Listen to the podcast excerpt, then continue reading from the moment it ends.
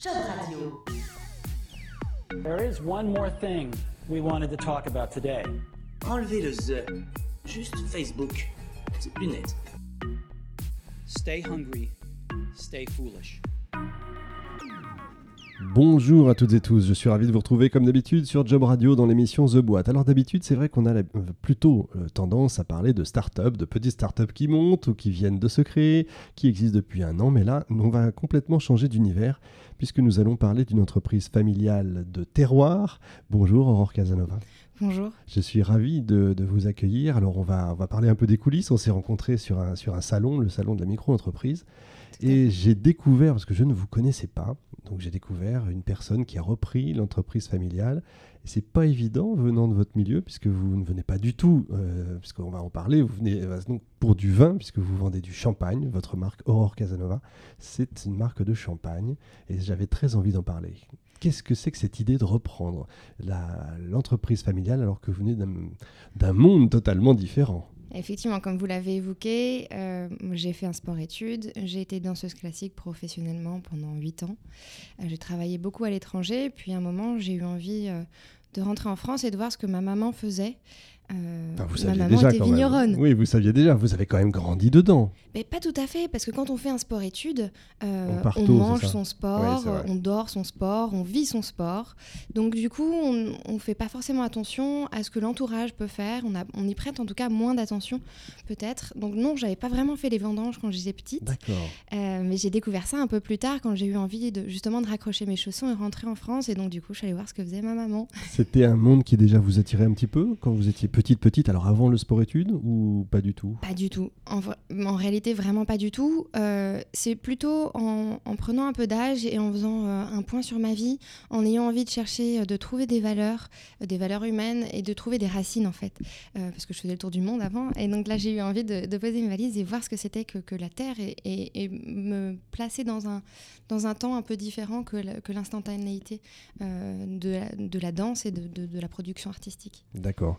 Euh, quand on est danseuse, comme, comme vous avez été, danseuse professionnelle, c'est quoi? C'est quasiment sportif professionnel. C'est, euh, on est astreint à, Oui. à une qualité de vie euh, à la fois physique, mentale, etc., euh, très importante. Est-ce que ça vous aide aujourd'hui en tant que chef d'entreprise? Et on va revenir justement sur le parcours. énormément. C'est euh, c'est- la danse est une école de l'humilité. Euh, tous les jours, vous, vous remettez votre euh, métier sur l'ouvrage et accessoirement, le métier, c'est votre corps.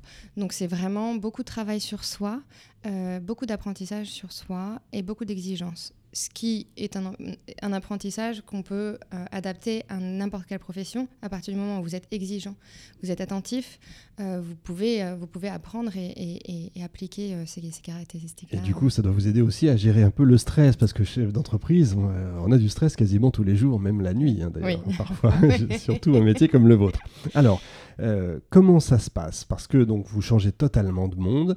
Reprendre une entreprise du terroir, c'est pas si facile. Ça vient pas comme ça. Vous dites, c'est pas parce que euh, sa mère fait ça que euh, on va reprendre et d'un claquement de doigts ça se fait. Euh, vous, de- vous avez fait des études, j'ai j'imagine, ou en tout cas une formation. Tout à fait. J'ai fait deux ans de formation euh, dans, un, dans un CFPPA, donc dans, dans- dans un lieu de Centre de formation, formation exactement pour adultes, euh, à Avise, donc en Champagne.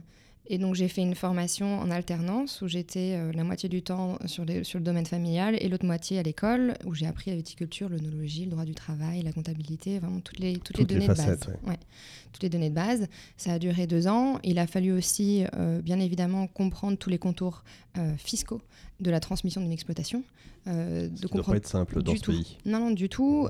Surtout qu'on parle de fonciers euh, qui valent extrêmement cher euh, pour des revenus qui sont bien moins importants. C'est-à-dire que la terre vaut cher, c'est ça Le- Extrêmement, L'emplacement, le lieu, parce qu'on on va le rappeler, vous êtes euh, de- du côté d'Épernay Oui, on ça. est à Épernay et en fait le domaine, euh, les vignes sont principalement au sud-est de Reims et au sud d'Épernay. D'accord. Euh, sur des, on a la chance d'avoir des vignes qui sont dans- sur des, euh, sur des terroirs grands crus. Il y a 17 villages qui sont en grands crus, donc du coup, ce qui rajoute encore euh, de la valeur euh, au patrimoine.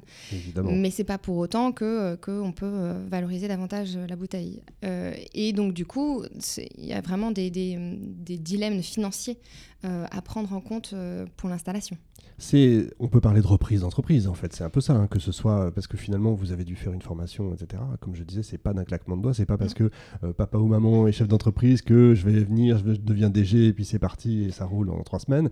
Donc là, cette formation, donc on peut parler quasiment de reprise d'entreprise.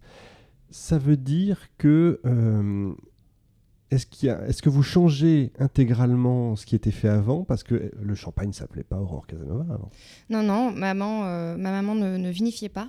Euh, ça veut dire quoi? C'est-à-dire qu'elle vendait en fait son, vin. Elle vendait ses raisins. En Champagne, mhm. euh, vous avez euh, concrètement deux acteurs principaux. Vous avez le vignoble et les maisons de négoce. Les maisons de négoce que nous connaissons avec les grandes marques que nous connaissons. et historiquement, vous n'aviez que le négoce qui, produisait les bouteilles et vous avez les, vignerons qui produisaient des raisins. Donc les négoces, les maisons de négoce allaient acheter les, les raisins aux vignerons. Actuellement, les vignerons commercialisent des bouteilles, soit via leur propre marque, soit via des coopératives. Et le négoce continue à acheter des raisins et à produire aussi par lui-même des raisins. Et donc, du coup, ils achètent à la fois aux vignerons, aux coopératives et produisent avec leurs propres raisins. En termes de rentabilité, est-ce que c'est plus intéressant euh, Parce qu'on travaille moins, on, s'emmerde moins, si je puis m'exprimer ainsi. Il y, a une réelle nécessité de trésorerie quand vous faites une bouteille de champagne vous produisez pendant un an vos raisins et puis après, vous avez deux, deux ans de vinification. Donc c'est une immobilisation de trésorerie de moins de trois ans. Pendant deux ans, trois ans, du coup, il ne se passe rien. On ne vend pas. Non, et on mhm. continue à dépenser. Donc par conséquent, vous avez besoin de faire rentrer la trésorerie. et puis vous payez toutes vos charges et, ce que l'État vous appelle aussi. Voilà, la gestion du stress, de parler. Hein. Ça, c'est d'être sympa. Et donc du coup, on continue, euh, on continue à vendre une partie de notre production en coopérative justement pour, euh, pour faire cette trésorerie. D'accord, donc c'est comme si on, on, prenait, je vais, je vais dire un tiers, mais c'est peut-être beaucoup moins qu'un tiers, un cinquième de la vigne qui va être réservé à la vente directe donc euh, aux maisons de négoce, c'est ça? C'est même la moitié. La moitié. La moitié pour ah faire la trésorerie. Ouais, ouais, on parle de, on parle de chiffres assez importants euh, parce que le, le foncier vaut cher, mais on en a peu de revenus et que donc du coup les locations sont assez élevées aussi. D'accord. Ah oui, je comprends mieux. Donc, qu'est-ce qui vous donne l'idée, ou euh, stratégiquement parlant, de façon marketing, qu'est-ce qui vous donne l'idée de dire, allez, on va faire nous-mêmes nos propres bouteilles et notre propre marque? C'était je, travaille ma vigne, je produis mes raisins et j'aimerais comprendre ce terroir qui est Puisieux, donc le village où, ma mère a planté les vignes et où je travaille principalement. C'est un des 17 grands crus et personne ne le vinifie, personne ne le connaît. S'il a l'appellation grand cru, c'est qu'il doit avoir une certaine valeur gustative. Donc, si je travaille mon sol, ma vigne, avec une vision euh, euh, de respect de l'environnement et du respect de l'être humain, autant aller jusqu'au bout et, aller jusqu'à la vinification et avoir une vinification respectueuse. C'était un, des premiers points. Le deuxième point était, j'ai la chance de m'appeler Aurore Casanova. Le mot Casanova évoque dans l'esprit mondialement connu. Oui, et puis évoque dans l'esprit de, tout un chacun des choses différentes. Et on commence à avoir un petit sourire en coin, un petit, un petit œil malicieux.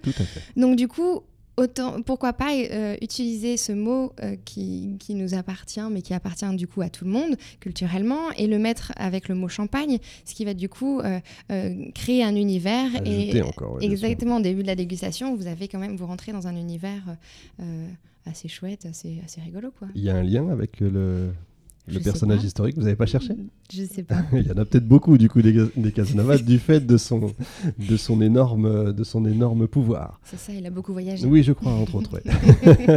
Tout a beaucoup voyagé, c'est vrai. Euh, donc, euh, vous partez sur cette idée. Est-ce que ça a mis longtemps entre l'idée de créer votre propre euh, marque, en fait, et les premières bouteilles, les premières ventes? Ça a mis un petit peu de temps. Parce que ça fait combien de temps? Ça fait moins de 10 ans que vous avez repris? J'ai repris. Alors, j'ai racheté les parts de mes frères en 2013, mhm. parce que nous sommes quatre dans la fratrie, donc j'ai racheté leurs parts. Euh, euh, et euh, j'ai créé la marque, et la commercialisation a commencé en 2015, sachant que j'avais commencé à travailler les assemblages et à choisir les vins dès 2011-2012 quand j'ai commencé à travailler avec ma maman. C'est très long en fait. Oui, hein, très, très, très. La, et la maturation, C'est ça. et d'autant que, d'autant que quand j'ai voulu déposer la marque, j'ai été attaquée par un groupe euh, qui ah ça c'est intéressant. Qui a un nom euh, qui, qui, qui peut. Dans, On dans- peut le citer. euh, Charles de Casanove, donc le groupe. Rapno avec les marques de Charles de Casanove. Ah oui, c'est Euh, du qui- champagne. hein. Ouais, c'est du Oui, champagne aussi, ouais. ouais. Pas du tout sur les mêmes canaux de distribution, pas du tout sur, euh, sur la même philosophie de travail. Euh, mais donc, on a, ils, nous ont, ouais, ils nous ont un petit peu embêtés, ils ont plusieurs marques. Donc, ils nous ont embêtés avec chacune de ces marques-là. Donc, on a dû retirer, redéposer autrement avec le logo, avec l'identité visuelle pour que justement on puisse se, se défaire de la, de la confusion dans la tête du consommateur due à la proximité sém- à la, ouais, sémantique, enfin non, plutôt de la proximité euh, à l'oreille des Éviter deux le parasitage. Exactement. Ouais, pour rappeler peut-être euh, aux auditeurs qui savent pas forcément, quand on dépose une marque euh, ou, ou une idée, d'ailleurs on le dépose selon des classes, des classes de, euh, fait, ouais. d'utilisation. en fait, hein. Donc dans le, même dans les vins, vins et ça. spiritueux, on a différentes classes Exact. pour les effervescents, pour les vins tranquilles. Donc il vous a fallu euh, changer un tout petit peu. Ça. Surtout ben, ajouter vraiment un visuel pour qu'on puisse euh, un élément très différenciant Mhm. entre les deux marques euh, pour qu'il n'y ait vraiment aucune confusion possible euh, chez le Ouais, consommateur. donc c'est pas si simple hein, de créer une Non, non, marque. non. Euh, On du coup, Mhm. on s'attaque, euh, on s'attaque entre monstres. autres, euh, ouais, exactement, et puis donc à des domaines qu'on ne je ne connaissais pas forcément, quoi. La propriété intellectuelle, euh, euh, le droit des marques. euh, Oui, alors ça, c'est clair, ça s'apprend pas euh, dans les centres de formation. Je, le sais. Ouais. C'est quand même incroyable. C'est quand Non, même la base. hein. On nous en avait pas du tout parlé. Je sais. On savait pas qu'il fallait absolument déposer une marque. Bon, je m'étais un petit peu renseignée, mais je m'attendais pas non plus à être attaquée. c'est comme ça que parfois il y a des surprises, même pour des très grosses entreprises qui sont euh, qui n'ont jamais pensé à déposer une marque qui se font attaquer euh, dans l'heure qui suit et qui payent beaucoup. Donc vous vous arrivez à déposer cette marque, à créer cette marque. La première fois que que vous décidez de vendre, donc on va dire au grand public quand même. Comment ça se passe? Il vous faut là aussi beaucoup de temps, il faut préparer une équipe commerciale, euh, euh, recruter, parce que tout ça, vous ne l'avez pas à la base. Non, je l'ai pas et je l'ai toujours pas. D'accord. Eh ben, ça tombe bien que vous soyez là aujourd'hui, donc on parle de vous. Euh, actuellement, je- on, je- on travaille à deux principalement avec mon mari. D'accord. Donc, je m'occupe de la partie production, euh, de la partie comptabilité, de la partie de- droit, de la partie commercialisation. Mais il fait quoi lui? Il Et conduit le s'occupe aussi- tracteur absolument, Aussi, aussi, Ouais, mais plus. moi, tous les deux, euh, donc on a une grosse partie production euh, qu'on se partage, et moi je suis plutôt euh, euh, sur la partie commercialisation. Donc effectivement, quand j'ai commencé à, à commercialiser, j'ai exploré les différentes possibilités, les différents canaux de distribution, en fonction de mon produit, com- comment est-ce que je souhaitais le, le positionner. Et puis, et puis je suis allée voir un petit peu les salons de, de professionnels, parce que j'ai fait le constat que à l'époque, étant seule sur le domaine, sur l'ex- sur le- l'exploitation, je ne pouvais effectivement pas être au four et au moulin. Donc si euh, je m'occupais de la commercialisation, je ne pouvais pas, comme euh, nos parents ou nos grands-parents ouvraient les portes sur les domaines et puis euh, les personnes venaient acheter leur champagne, je ne pouvais pas avoir ce, ce- ce- ce genre de, pro- de processus parce que sinon ben, la production ne pouvait pas se faire. Mhm. Donc je me suis plutôt orientée vers des professionnels qui, eux, vont revendre. Ce sont des cavistes, des restaurateurs, des hôteliers, et ce sont des personnes aussi qui, comme elles travaillent toute la semaine, en général on le lundi ou certains jours de disponibles, et donc du coup il y a des salons destinés uniquement aux professionnels. euh, qui, sont, qui sont organisés par, euh, par différentes agences. Donc du coup, je me suis plutôt euh, orientée vers ces salons pour me faire connaître. Et j'ai eu la chance de rencontrer, d'avoir un petit peu de presse qui, euh, qui, qui viennent déguster euh, mes champagnes et qui, euh, qui comprennent un peu l'univers que j'étais en train de créer et ce que je voulais proposer aux consommateurs. Et donc, Une du- presse dithyrambique, hein. on a des mots qui reviennent, onctueux. Il y a beaucoup de mots d'ailleurs sur la sensualité. hein. Ouais, c'est vraiment, que- c'est vraiment un vrai parti pris. Je suis bien sûr allée voir des agences, mais j'avais pas forcément les moyens de me les Oui, payer je- au départ. je mais croire. qui parlait de storytelling. Donc du coup, ça m'a fait un petit peu euh, réfléchir sur, ok, je veux, utiliser ce mot Casanova pour l'univers que ça peut provoquer. Il y a le, le mot champagne qui forcément est dû à l'appellation. Et donc, qu'est-ce que je crée autour? Est-ce que je vais avoir une sémantique euh, strictement professionnelle sur une, des- une description très froide de mon vin? Ou alors, à rebours, est-ce que je vais partir sur quelque chose qui va être euh, justement plus, plus chaleureux, euh, plus, plus rond, plus, plus onctueux Mhm. même dans la sémantique et dans, dans, dans, dans la description des vins, et c'est ce sur quoi je suis partie. Je pense que vous avez bien fait. oui. Et, et donc, du coup, ça fait vraiment un écho plutôt que d'avoir quelque chose de factuel et froid. Et en, en- en parlant de storytelling, puisqu'il faut parler avec des mots anglais, c'est vrai, maintenant ça fait super bien, euh, de raconter une belle histoire, mais une histoire vraie, c'est ça Oui. qui est bien. Vous avez une démarche euh, aujourd'hui très bio, hein, très naturelle, en fait. Oui. J'ai l'impression que ça se fait de plus en plus hein, sur les vins. Oui, oui, oui. Euh, c'est, euh, on, on- on- on sort d'un héritage après-guerre. Il faut en avoir confiance parce qu'après-guerre, il fallait, la France avait faim. Il fallait nourrir. évidemment. Oui, pardon. Oui, parce que vous êtes Oui. dans une région, encore une fois, euh, évidemment, la Marne, c'est la ouais, Première Guerre mondiale. hein. Ouais, voilà. Après-guerre, il, il fallait vraiment nourrir la France. La France avait faim. Ça, c'est un fait. Donc, du coup, on a demandé à l'agriculture de produire et de produire vite et beaucoup. Euh, Il y avait euh, la mécanisation, il y a eu les tracteurs qui sont arrivés, on a- nous a donné les engrais en disant ben, si vous mettez de l'engrais, vous, vous allez produire plus et on a besoin que vous produisiez plus. Donc, on vous recommande de mettre de l'engrais. On vous recommande très chaleureusement de mettre de l'engrais et de mettre des produits pour que vous ayez moins d'herbes qui poussent, pour que ci, pour que ça. Voilà. Et on en est là aujourd'hui. Et donc on a cet héritage-là où on se dit oui, mais j'ai pas forcément envie de produire comme ça. On sait quand même que certains produits sont nocifs pour l'environnement, pour l'être humain. Euh, quelle terre est-ce que j'ai envie de laisser à mes enfants? Et j'ai une responsabilité en tant qu'agricultrice parce que je nourris la population. Donc dans cette responsabilité-là, quelle est la nourriture que je veux offrir? Est-ce que je veux offrir une, pardon, une agriculture et une alimentation correcte et respectueuse euh, de, de- la personne qui est en face? Ou bien est-ce que je veux juste être pro- productiviste? Auquel cas, ce sera probablement au détriment des personnes qui vont travailler dans les vignes et du consommateur. Et j'ai vraiment choisi ce- cet angle-là de dire, bah non, euh, on a une responsabilité et, euh, je, je prends euh, les responsabilités à bras le corps et, avançons dans, quelque chose de plus respectueux. C'est une belle idée, effectivement. Vous, donc, vous arrivez à vendre beaucoup aujourd'hui, à deux. Euh, vous, euh, vous, embauchez. J'imagine que vous êtes obligé d'embaucher, bien sûr. C'est quand même pas vous qui allez chercher les raisins euh, Non, bien tous, sûr. tous les mois de septembre. Oui, on, embauche des travailleurs occasionnels, Ouais. forcément. Donc, dans cette démarche environnementale, on a aussi une démarche sociale. On embauche que. Il y a beaucoup de fantasmes hein, dans Mm. dans- du côté des, des vignes. On se dit, ah, ils font venir des gens des pays de l'Est C'est de aussi vrai. plus au sud. C'est aussi vrai, ça dépend des infrastructures, ça dépend des philosophies. Nous, on a choisi de prendre, de- de- d'embaucher des gens qui ont besoin de travailler à côté de chez nous. Donc, pour les vendanges, on embauche euh, euh, des gens qui sont, ouais, qui sont à Épernay, qui sont à côté de chez nous et qui, sont, qui ont besoin de travailler. Euh, c'est sûr que quand on dit, euh, quand on dit social, ben, c'est pas forcément aussi simple que quand on a un quart de, de, de pays de l'Est, de gens de pays de l'Est qui vont travailler vite et fort et bien. Et moins bien payé. Euh, ça on, on- a le choix de moins bien les payer, on a le Oui, choix oui, aussi de les payer comme faut, on... faut dire les choses Ouais, cash. ouais, hein, ouais, bien bien sûr, mais on a aussi, on a aussi des, charges, euh, des charges qui sont inférieures pour les travailleurs étrangers, il ne faut pas l'oublier. Ouais, d'accord. Voilà.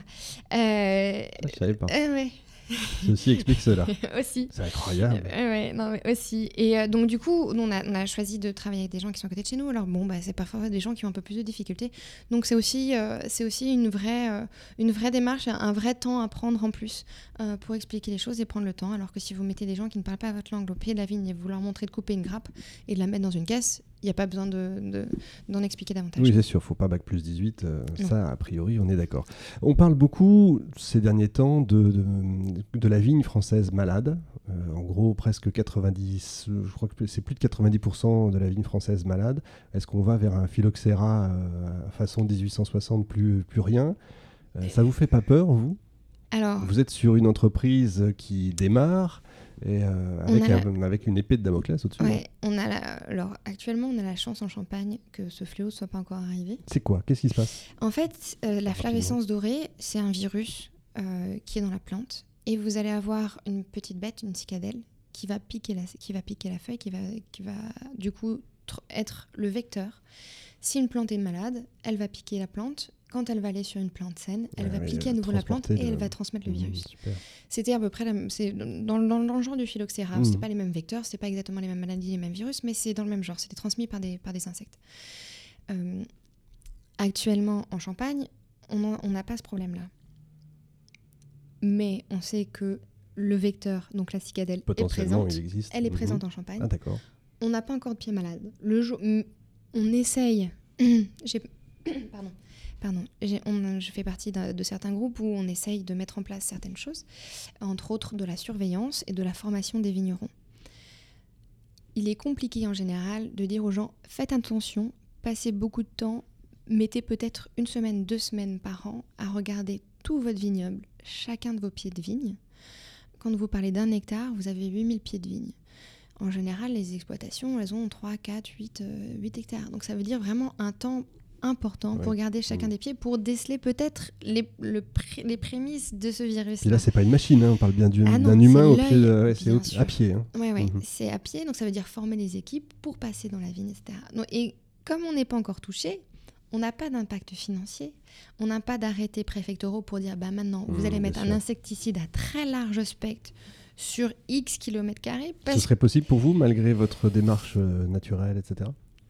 C'est pour- on, a C'est entendu compliqué, parler, hein. on a entendu parler de, de- de- de personnes qui ne voulaient pas traiter. Euh, je ne suis pas confrontée, donc j'ai pas encore euh, Ouais, vraiment réfléchi le sujet. Euh, mais il est certain que si ça arrive, euh, on va se poser des sérieuses questions et ça va être un vrai gros dilemme. Mais c'est gravissime, c'est-à-dire qu'on on risque de ne plus avoir de vin en France. Je crois qu'il y a même un bouquin qui est sorti, euh, bientôt Ouais, il n'y aura plus de vin, ouais, ça, bah ça fait pas peur du tout. ouais, Alors, il n'y a, pas que- il y a pas que ce problème-là qui est évoqué dans ce bouquin-là. Il y a, il y a aussi le fait que, que les, les greffes de nos pieds de vigne, parce qu'on a la base du pied à cause du phylloxéra, justement, qui est une base américaine, et le pied au-dessus est le pied, un pied français. On a une perte aussi euh, euh, d'un patrimoine ADN, puisqu'on fait beaucoup de clonage. Euh, Il y, a, il y a quand même beaucoup de choses, euh, beaucoup de réflexions à mener euh, qui commencent à être menées sur le matériel végétal pour, euh, garder une qualité de production. Mais c'est sûr que l'héritage dont je parlais euh, il y a quelque temps, où il fallait produire euh, et produire beaucoup, est encore là et encore euh, ancré dans, beaucoup de, dans beaucoup de têtes. Donc le temps que on passe à d'autres modes de production et avec un vrai regard à la vigne, le comportement de la vigne, comment est-ce que je peux l'alimenter, comment est-ce que je peux l'aider sans, sans lui mettre une perfusion, comment est-ce que je peux l'aider à s'alimenter elle-même et à, développer son système immunitaire, n'est pas forcément encore une réflexion dans toutes les têtes. Ouais, je comprends. On peut en vivre de, cette, de ce métier?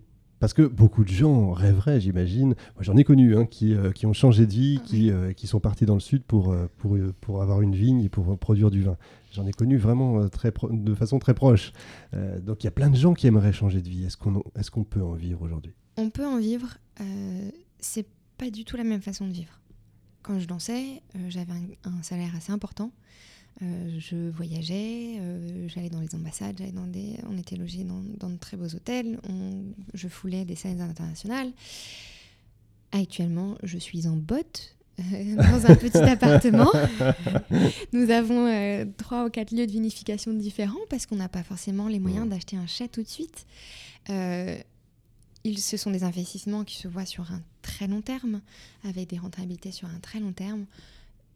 On en vit, on en vit financièrement pas forcément très bien, nous actuellement, mais au moins on est bien dans nos baskets et, euh, et on a trouvé des racines qui sont nécessaires à notre, à notre croissance euh, humaine. Donc, euh, Ça, c'est important Ouais. aussi. C'est d'ailleurs be- beaucoup euh, dans ce sens que les gens changent de vie. hein. ouais, c'est pour ça. Les, ban- banques suivent quand euh, vous avez des projets ou c'est très compliqué dans ce pays? Les banques suivent quand on est en Champagne.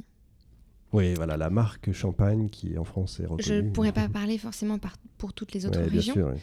Et les banques suivent quand vous reprenez une exploitation. Quant au rachat de foncier nécessaire à l'exploitation, ça peut être une autre question. Mm, bien sûr. Euh, les banques suivent parce que je parlais justement des deux acteurs principaux champenois, Mm. les vignerons d'un côté et les maisons de négoce de l'autre. Les maisons de négoce continuent à se développer, les vignerons vendent de moins en moins de bouteilles, mais de plus en plus de kilos puisque les maisons de négoce, elles se développent et ont besoin de plus en plus de kilos. Donc tant qu'il y aura cet équilibre-là, je pense que les banques suivront. Maintenant, euh, on- je parlais d'un quasi 50-50, on n'est plus à un 50-50. Le négoce bouffe de plus en plus le vignoble. Quand le rapport de force changera, je suis pas sûre qu'on pourra parler de la même manière. Oui, c'est logique. Dernière question, si un Chinois euh, venait vers vous en disant moi ça, ça m'intéresse, je rachète votre vignoble, c'est quelque chose qui, la Je- revente Je suis pas de- propriétaire du vignoble, je le loue, donc il pourra toujours demander, je pourrais pas lui vendre. Alors disons mais- qu'il rachète les terres, il Oui. rachète tout. Euh, pour ma part, ce sera hors de question, il pourra toujours acheter des bouteilles de champagne. Excellente réponse. Merci beaucoup Aurore Casanova. Donc bientôt les fêtes de Noël puisqu'on enregistre là au mois de novembre. Donc euh, où est-ce qu'on peut acheter euh, les bouteilles? Sur votre site directement sur ou le site directement, et puis même sur le site on- aurorecasanova.fr point, point com. Point .com, pardon, donc on va mettre le lien, hein, aurorecasanova.com. On peut acheter sur le site et aussi on retrouve euh, la liste des partenaires, des cavistes, des restaurateurs, que ce soit à Paris ou, à- ou en région, qui pourront vous, vous conseiller et vous vous donner euh, quelques bouteilles de les, les, grands cavistes connus, on, va, allez, on peut les citer, on s'en fout, euh, que ce soit Nicolas, etc., ils ont vos, vos bouteilles? Non. Bon, alors on va aller les taper. Merci beaucoup. En tout cas, on vous souhaite énormément de courage. Merci. Merci. Au revoir.